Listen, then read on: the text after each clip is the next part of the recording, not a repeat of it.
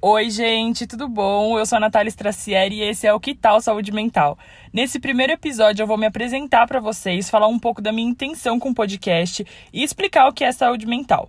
Bom, eu sou maquiadora, tenho 28 anos e atualmente moro no interior de São Paulo. Eu sou completamente apaixonada pelo assunto saúde mental e já cogitei a possibilidade de fazer faculdade de psicologia. Eu sou extremamente ansiosa, cheia de noia na cabeça e faço terapia para tentar amenizar tudo isso e organizar meus pensamentos.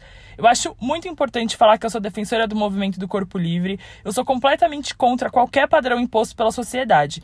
Eu acho que temos que viver livre de qualquer rótulo e aprender a viver por nós, para agradar a nós mesmos e não ao outro. E é aí que os problemas aparecem. Quando você quer se encaixar numa realidade que não condiz com a sua, e as redes sociais são as piores armas para quem é frágil nesse sentido.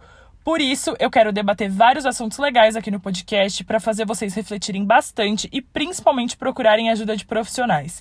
Eu sempre falo disso no meu Instagram, mas vale ressaltar que você pode e deve procurar ajuda pelo SUS, caso não tenha condição de pagar pela consulta particular com psicólogo e psiquiatra.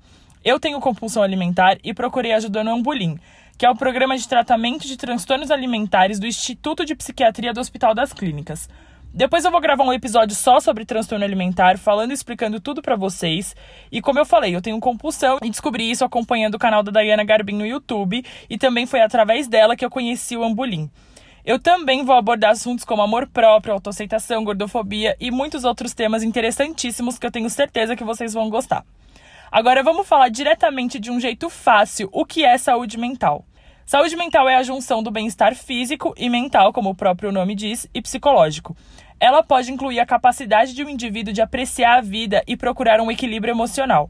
Na verdade, a Organização Mundial da Saúde afirma que não existe uma definição oficial do que é saúde mental, mas o termo está relacionado à forma como uma pessoa reage aos desafios e mudanças da vida e ao modo como harmoniza suas ideias e emoções. Eu, por exemplo, sou completamente desequilibrada, tô brincando mas eu sou extremamente impulsiva e 100% emoção. Então, na terapia, eu tento ver o mundo com outros olhos e tento colocar um pouco de razão na hora de analisar um problema ou alguma situação que eu queira resolver. A saúde mental e a saúde física andam lado a lado. Se uma não vai bem, pode ter certeza que a outra é automaticamente afetada.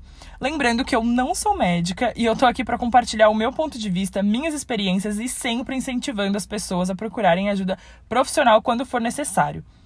Agora eu queria falar rapidamente sobre os problemas de saúde mental mais frequentes, até porque eu quero fazer um episódio específico sobre cada um deles. E alguns desses problemas de saúde mental são ansiedade, depressão, esquizofrenia, bipolaridade, síndrome do pânico, entre outros. E alguns desses episódios eu vou gravar sozinha e outros eu vou conversar com pessoas que têm diagnósticos como esses que eu acabei de mencionar, ansiedade, depressão, esquizofrenia, entre outros problemas que estão cada vez mais em alta, ainda mais agora nesse tempo de pandemia que vivemos atualmente. Esse é um exemplo perfeito para vocês entenderem a importância da saúde mental e do equilíbrio emocional. Tivemos uma mudança brusca na nossa rotina, sem poder mais sair de casa, tendo que usar máscara e manter o distanciamento social. Nossa cabeça começa a bugar com tanta informação ao mesmo tempo e tanta tragédia. Eu sempre brinco que não dá para ser brasileira bem informada e manter a saúde mental, porque a atual situação do nosso país não permite que a gente fique feliz com nada.